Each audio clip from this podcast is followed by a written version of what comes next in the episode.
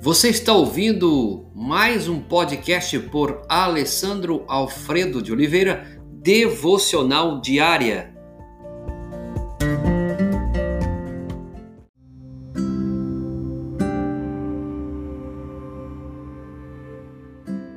Glorifique a Deus através do contentamento. Uma outra forma de você glorificar a Deus é, glorificá-lo através do seu contentamento. O descontentamento caracteriza o mundo em que vivemos. Podemos estar descontentes conosco mesmos e com nossas circunstâncias. Quem nos fez da maneira que somos, com exceção de nossos pecados?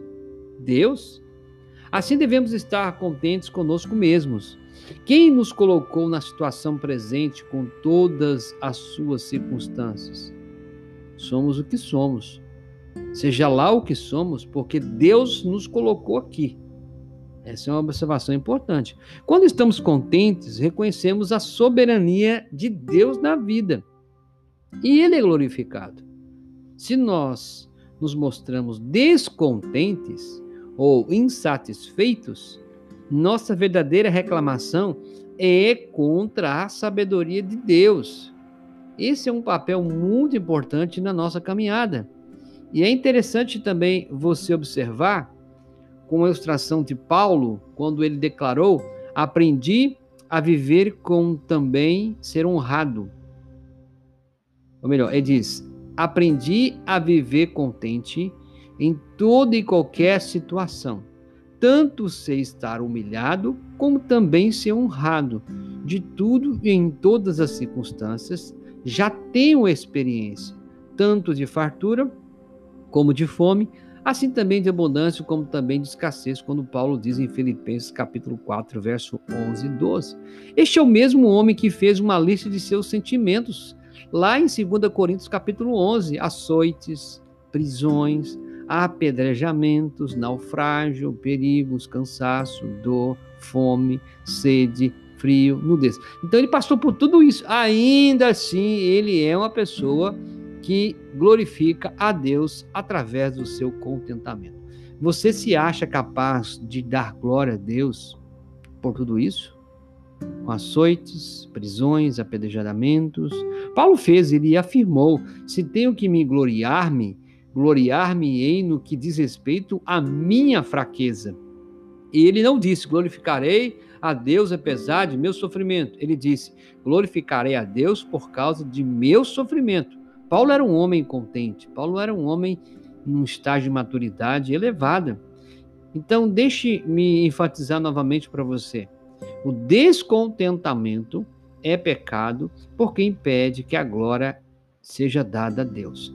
Eu não sei como é que você tem levado a sua vida nesse tempo, mas algumas pessoas têm vivido uma vida tão descontente. Ela, ela não, não agradece a Deus pelo que tem. Ainda que haja problema na sua casa, meu irmão, minha irmã, amigo, ainda que seu casamento não esteja bem, ainda que haja uma separação, ainda que você seja em dívida, são várias circunstâncias, mas você precisa estar contente, estar vivendo contentamento na sua vida. É, viver um momento de descontentamento, estar descontente, seja qual for a razão, pelo lar, pelo emprego, pela moradia, pelo cônjuge, pelo filho, é uma péssima propaganda para a soberania, soberania de Deus. É uma péssima propaganda. Então ele realmente merece confiança? Será que Deus merece sua confiança de receber toda a glória?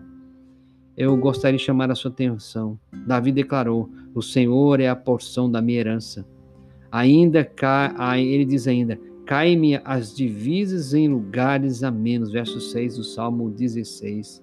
Davi está dizendo: Visto que o Senhor é a porção da minha herança, visto que tenho recebido do Senhor, as divisas que ele me dá são aprazíveis.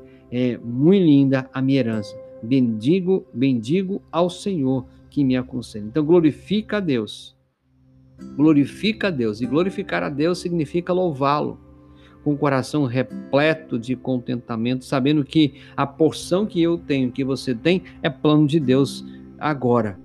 Isso é importante. Então, seja um homem, seja uma mulher, uma família, que glorifica a Deus através do contentamento. Senhor, em nome de Jesus, nós somos gratos ao Senhor pelas bênçãos derramadas. Algumas vezes, Senhor, nós agradecemos só pelas coisas boas.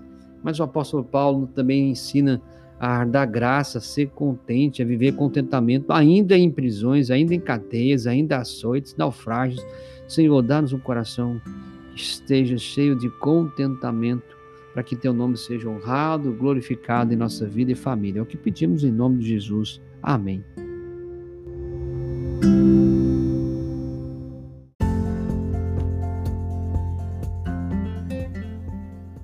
Você ouviu mais um podcast devocional diária? Se isso trouxe bênção para a sua vida, abençoe outras pessoas compartilhando esse podcast.